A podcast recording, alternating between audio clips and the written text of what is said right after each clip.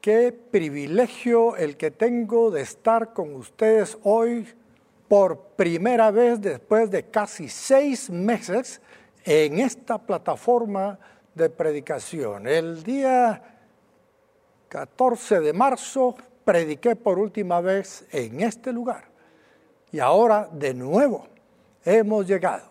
Así que el tiempo pasa llegan las oportunidades y tenemos que aprovecharlas. No hay duda que estamos en una época en la que las aflicciones son muy normales. No hay nadie que no se libre de ellas. Me han oído decir que o usted está en un problema, saliendo de un problema o entrando a un problema. Y ningún ser humano se libra de las aflicciones. Y los cristianos tampoco. Todos estamos expuestos a las aflicciones. Y ahora con esto de la pandemia del coronavirus, pues hemos visto a muchos sufrir las consecuencias del contagio. Además, los que han cuidado del enfermo han tenido la angustia de estar cuidándolo los que han sido suspendidos del trabajo, los que han tenido que perder sus negocios, los que han tenido que reducir sus empresas y los que han tenido que ajustar sus finanzas a esta realidad que estamos viviendo. Jesús es nuestra única esperanza de paz en medio de esta terrible crisis en la que vivimos. En Juan 16, 33, Jesucristo habló a sus discípulos y les dijo, yo les he dicho estas cosas para que en mí hayan paz. En este mundo afrontarán aflicciones, pero anímense. Yo he vencido al mundo. Al despedirse Jesús de sus discípulos, después de estar con ellos por varios días hablando del tema y en el Evangelio de Juan, encontramos varios capítulos en los que Él está despidiéndose y dándoles instrucciones para cuando ya no esté. Pero al desmenuzar este pasaje bíblico, lo primero que leemos es, yo les he dicho estas cosas. Bueno, ¿qué cosa les dijo el Señor? Les dijo en primer lugar que no se angustien, que confíen en Dios y en Él. Jesús se va, pero regresará por ellos. Si algo causa angustia en las madres es cuando ven a sus hijos irse de la casa, cuando ven a su esposo salir a trabajar, los peligros que hay en las calles, los asaltantes que abundan en las ciudades, todos los riesgos que se corre en los vehículos cuando se anda en el tránsito, produce angustia en los que se quedan en la casa. Y ahora, inclusive, el riesgo de un contagio del coronavirus. Jesús les dice, yo me voy, pero regresaré. Así que no se angustien, dice el Juan 14.1 confíen en Dios y confíen también en mí. En el hogar de mi Padre hay muchas viviendas. Si no fuera así, ya se lo habría dicho a ustedes. Voy a prepararles un lugar. Y si me voy y se lo preparo, vendré para llevármelos conmigo. Así ustedes estarán donde yo esté. Ustedes ya conocen el camino para ir a donde yo voy.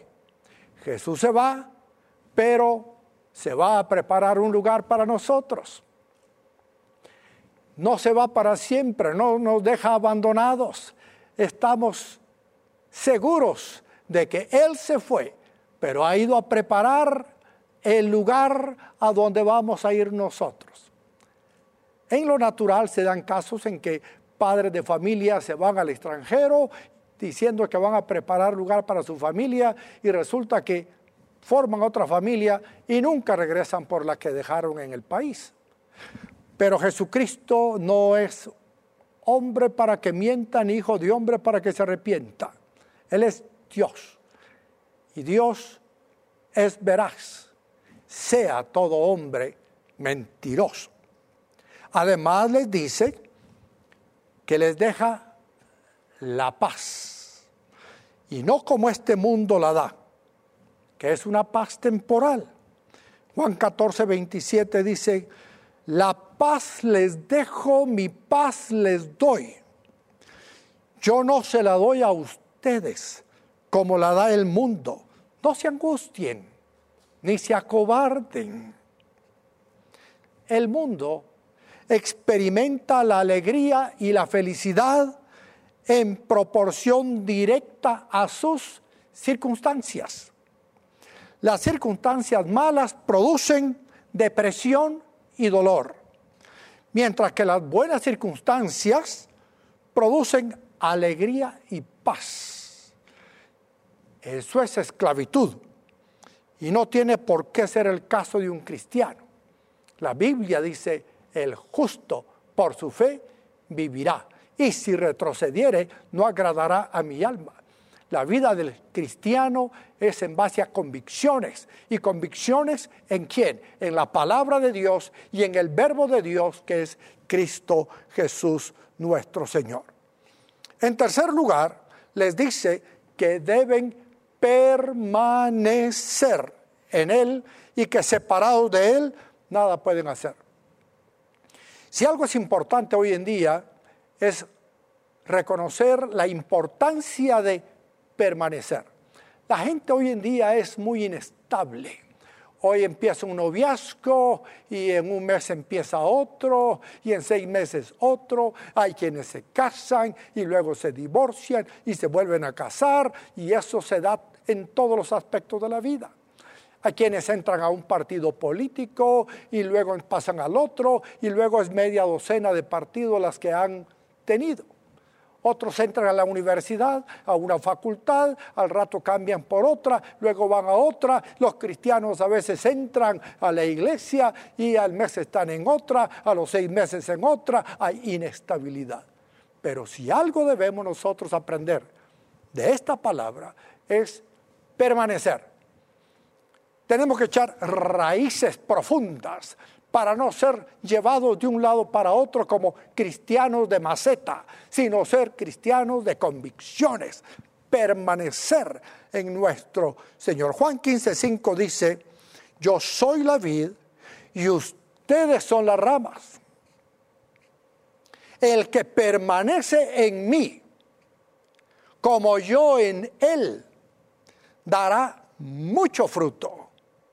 Separados de mí, no pueden ustedes hacer nada. Separados de mí, no pueden ustedes hacer nada.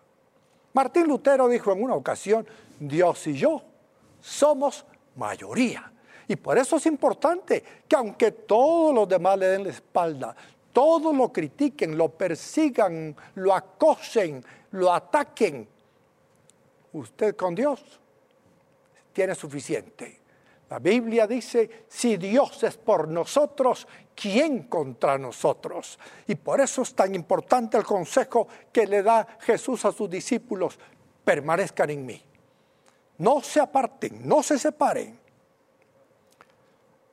En cuarto lugar les dice,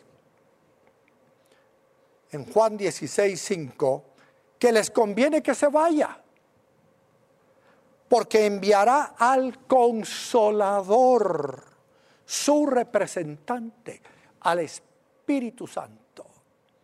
Al término en griego del Espíritu Santo es paracletos. Y esa se aplica a esto, una persona que consuela, una persona que está con nosotros, que nos está animando cuando más lo necesitamos. Y ahora cuando usted está refundido en un hospital sin visitas excepto de los profesionales de la medicina, enfermeras, doctores, técnicos, su familia no puede entrar. Allí usted necesita la presencia de nuestro Señor Jesucristo.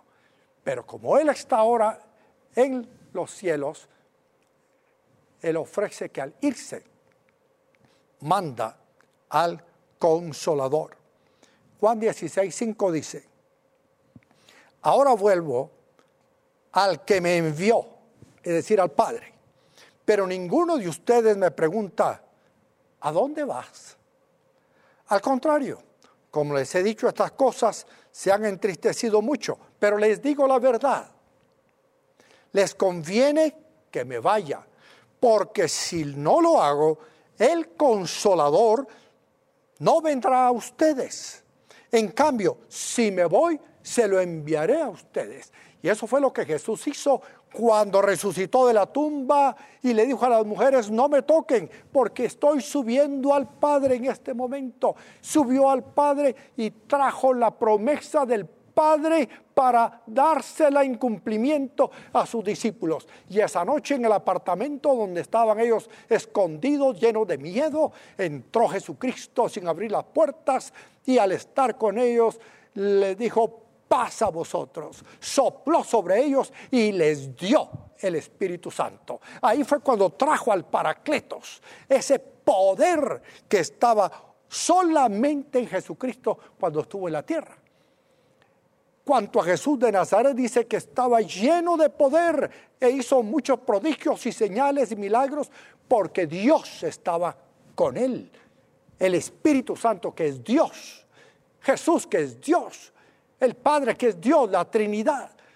Ahora Jesús vuelve al Padre, recibe el Espíritu Santo, lo imparte a sus discípulos como Dios lo impartió al hombre de barro en el Génesis, que sopló y le hizo convertir a ese hombre de polvo en ánima viviente. Ahora viene Jesucristo, sopla sobre los discípulos y ellos son transformados en espíritus vivientes, porque la paga del pecado es muerte. El hombre es pecador y por su pecado queda separado de Dios y eso es la muerte. Pero cuando el Espíritu Santo viene y entra al hombre, lo transforma y le da vida nueva. Por eso Jesús les dice, les conviene que me vaya, porque va a venir el otro consolador, otro como yo, otra persona que va a estar con ustedes.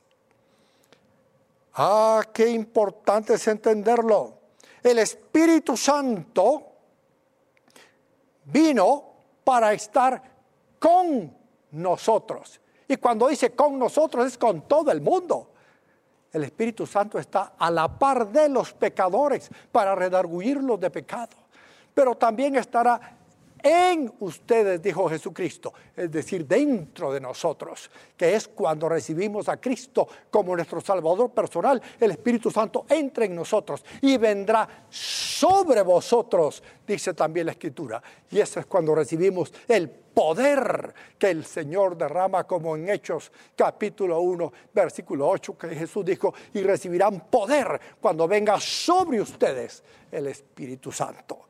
Ah, qué hermoso saber lo que Jesús dijo a sus discípulos. Si yo me voy, eso causa tristeza, pero viene el Espíritu Santo sobre ustedes. Además les dices también ciertas cosas que son un poco difíciles.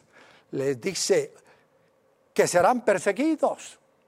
En el mundo tendrán aflicciones.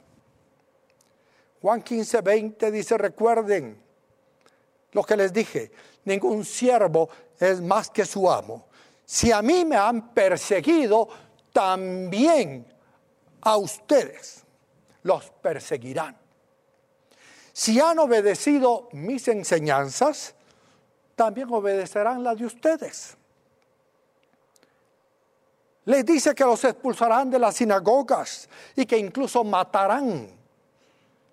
pensando que así le prestan un servicio a Dios. Eso está en Juan 16.1. Todo esto les he dicho para que no flaquee su fe. Los expulsarán de las sinagogas. Y hasta viene el día en que cualquiera que los mate pensará que le está prestando un servicio a Dios.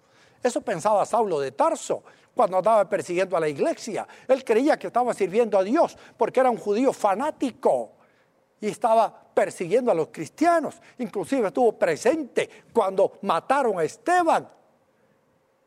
Esa fue la conducta de Saulo. Él sirvió para que se cumpliera esta palabra, que serían perseguidos. Versículo 3 dice, actuarán de este modo porque no nos han conocido, porque no nos han conocido ni al Padre ni a mí. Y les digo que para que cuando llegue ese día, se acuerden de que ya lo había advertido. Sin embargo, no les dije esto al principio, porque yo estaba con ustedes. Pero ahora Jesús se va. Sin embargo, les advierte, les conviene que me vaya, porque vendrá el consolador, el Espíritu Santo. En tercer lugar, les dice que pronto todos se irán a su casa y lo dejarán solo, pero que solo no está. Juan 16, 32 dice, miren que la hora viene y ya está aquí, en que ustedes serán dispersados y cada uno se irá a su propia casa y a mí me dejarán solo. Sin embargo, solo no estoy, porque el Padre está conmigo. Jesús no les prometió un camino de rosas, un camino fácil. Les dijo que en este mundo afrontarían aflicciones. Volvamos a nuestro texto base, Juan 16, 33. Yo les he dicho estas cosas para que en mí hayan paz. En este mundo afrontarán aflicciones. No dice una aflicción, dice aflicciones. ¿Qué es una aflicción? Es una tristeza, es un abatimiento, es una molestia, es un sufrimiento. Esas son las aflicciones. Y si usted alguna vez se ha sentido triste, abatido, con sufrimiento, con molestias, usted está viviendo lo que Jesús aseguró que tendríamos. Jesús aseguró las aflicciones, pero ofreció la paz. Sí hay cristianos que pueden vivir sin paz, porque la paz no está segura. La paz depende de nosotros si la buscamos, porque dice, para que en mí hay paz. Si nosotros no buscamos al Señor correctamente, de corazón, no vamos a hallar la paz. Las aflicciones seguro que sí llegan a nosotros, al cristiano y al no cristiano. Por eso Jesucristo dijo claramente, yo les he dicho estas cosas para que en mí hallen paz. En este mundo afrontarán aflicciones. Usted no está en victoria porque no tiene aflicciones sino porque mantiene la fe en medio de ellas. El justo por la fe vivirá, no por lo que siente ni por las circunstancias, sino por lo que cree y son sus convicciones. Nuestra salvación es producto de la aflicción del único justo, Jesús en la cruz. Él en la cruz obtuvo para nosotros la paz. A lo largo de la historia de la iglesia, muchos han muerto afligidos, pero con fe. Juan el Bautista fue decapitado por acusar a Herodes de adulterio. Esteban, uno de los siete diáconos, murió apedreado estando Saulo de Tarso presente. Jacobo, uno de los discípulos, murió a filo de espada, como dice Hechos 12, 1 al 3. Con esto Jesús da la promesa de aflicción. La paz se nos ofrece, pero la aflicción se nos asegura. Cuando nos hacemos cristianos, puede que atraigamos menos problemas a nosotros mismos, pero definitivamente los tendremos. Jesús les dijo que se animaran porque Él había vencido el mundo. A pesar de las aflicciones y de la persecución de la iglesia primitiva, los discípulos de Jesús mantuvieron su fe. La Biblia solo nos habla de la muerte de Judas y de Jacobo, pero la tradición dice que todos murieron por causa del Evangelio y con fe. Y aún en su sufrimiento encontramos, así como ellos encontraron, la paz de Jesús porque Él había vencido al mundo y eso debe animarnos. Leemos de nuevo Juan 16, 33. Yo les he dicho estas cosas para que en mí hayan paz. En este mundo afrontarán aflicciones, pero anímense, yo he vencido al mundo. La paz hay que buscarla. Hay que buscar al príncipe de paz que es Jesús. Anímense, viene del latín animare, que significa, entre varios conceptos, infundir vigor a un ser viviente. Si hay que infundirle vigor a un ser viviente es porque está debilitado. Si algo debilita a las personas son las aflicciones, se abaten, el sufrimiento debilita. Infundir energía moral a alguien, la gente se desmoraliza y por eso dice el Señor, anímense, no se desmoralicen, Claro que se iban a desmoralizar los discípulos al ver a su líder crucificado y al verlos a ellos dispersados, perseguidos, llenos de miedo, ocultos en un aposento alto. Dicho del alma quiere decir vivificar al cuerpo. También quiere decir cobrar ánimo y esfuerzo. Anímense unos a otros también. En las aflicciones somos llamados a animarnos en Jesús. No importa esta pandemia, ni siquiera lo que pueda venir, nosotros debemos animarnos. Esto es cobrar ánimo para seguir corriendo esta carrera. Jesús venció al mundo. ¿Cómo es que Jesús venció al mundo? ¿Y cómo es que eso debe animarnos? Bueno, Romanos 5.1 dice en consecuencia, ya que hemos sido justificados mediante la fe, tenemos paz con Dios por medio de nuestro Señor Jesucristo. Usted y yo por causa del pecado éramos enemigos de Dios, estábamos peleados con Dios, pero Jesucristo vino a reconciliarnos con Dios. Por eso Él dijo, yo soy el camino, la verdad y la vida. Nadie viene al Padre sino por mí. Jesucristo juntó al hombre pecador con el Dios Santo y pagó el precio para ponernos en paz con Dios. Así que anímese, porque ya no estamos peleados con Dios. Si hemos encontrado a Cristo, que es el príncipe de paz, tenemos paz con nosotros. Cuando usted se pone en paz con Dios, usted puede disfrutar la paz de Dios. Además Jesús resucitó en nuestra esperanza de vida eterna. Primera Tesalonicenses 4:13. Hermanos, no queremos que ignoren lo que va a pasar con los que ya han muerto, para que no se entristezcan como esos otros que no tienen esperanza. ¿Acaso no creemos que Jesús murió y resucitó? Así también Dios resucitará con él a los que han muerto Así también Dios resucitará con Jesús a los que han muerto en unión con Él. No importa, mi hermano, que nos muramos, tenemos la vida eterna. Cuando encontramos a Cristo Jesús, hallamos la vida eterna. Y aunque ésta se acabe, siempre nos espera el más allá, la vida después de la vida. Y eso es lo que nos debe animar. Y cuando estemos a punto de expirar, confiemos en que nos vamos a la presencia de Dios nuestro Señor. Además Jesús intercede por nosotros.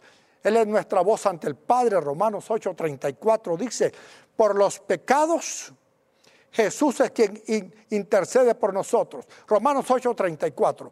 ¿Quién condenará? Cristo Jesús es el que murió e incluso resucitó y está a la derecha de Dios e intercede por nosotros. Cuando usted comete un pecado, Jesucristo inmediatamente aboga por nosotros con el Padre. Porque dice la Biblia, si alguno hubiere pecado, abogado tenemos con el Padre. Él intercede por nosotros para que no seamos condenados por el pecado cometido. Jesús es quien se para en la brecha por nosotros. Hay un gran abismo que separa al hombre de Dios, pero Jesús se puso en esa brecha como el puente. Jesús es el pontifex, el pontífice, del latín pontifex, es decir, une a Dios con el hombre. Y eso nos debe animar que podemos estar en comunión con Dios.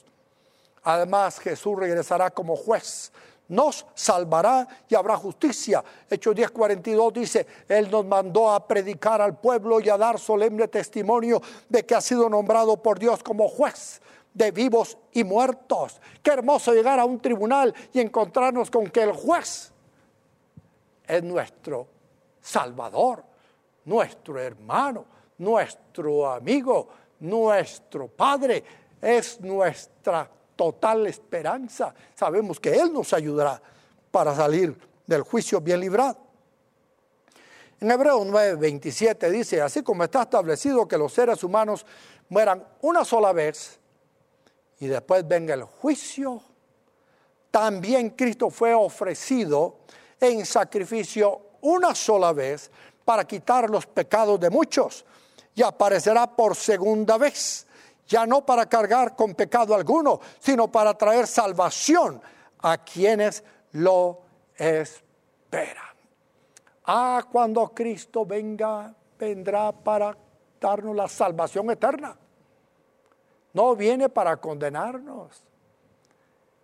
El deseo de Dios no es que el impío se condene, sino que sea salvado. Pero tenemos nosotros que hallar esa paz. Estas cosas se las he dicho para que en mí hallen paz. En el mundo tendrán aflicciones, pero confíen, yo he vencido al mundo. La aflicción es segura, la paz es ofrecida. Si usted quiere esa paz, tiene que buscar a Jesús, hallar es encontrar casualmente o intencionalmente una cosa o una persona. Usted se pone a buscar hasta que haya. Pues en Cristo va a encontrar la paz. Por eso es importante que le busquemos hasta encontrarlo. La paz se nos ofrece, pero la aflicción se nos promete. Así que no le puedo decir que nunca tendrá aflicciones. Todo lo contrario repito lo de Jesús, en el mundo tendrán aflicciones, pero en Jesús podemos hallar la paz. ¿Quiere usted hallar la paz? Encuentre a Jesús. Y llámele ahora que está cercano. Búsquele y póngase en paz con él ahora. Si usted quiere entregar su vida a Cristo y hallar la paz, si usted cristiano quiere hallar la paz, siga buscando a nuestro Señor Jesucristo. Oremos juntos esta oración. Si usted desea entregar su vida a Cristo, repita conmigo, Padre nuestro que estás en el cielo, sé que soy un pecador y tengo muchas aflicciones. Te pido que me perdones de todos mis pecados. Líbrame de toda mi maldad yo creo que Jesús es el Hijo de Dios que murió en la cruz del Calvario, fue sepultado y resucitado y ahora está sentado a la diestra de Dios Padre, abogando e intercediendo por mí. Toma mi vida, Señor, y dame paz. En el nombre de Jesús, yo pido, Padre Santo, paz para cada uno de tus hijos que ya creen en ti, que Hallen en ti, Señor, paz. Que en vez de buscarla en el licor, en las drogas y en muchas cosas, en ti encuentren la paz. Si usted hizo esta oración de fe por primera vez, busque nuestra página www.soynuevo.org y allí le daremos instrucciones. Hasta la próxima.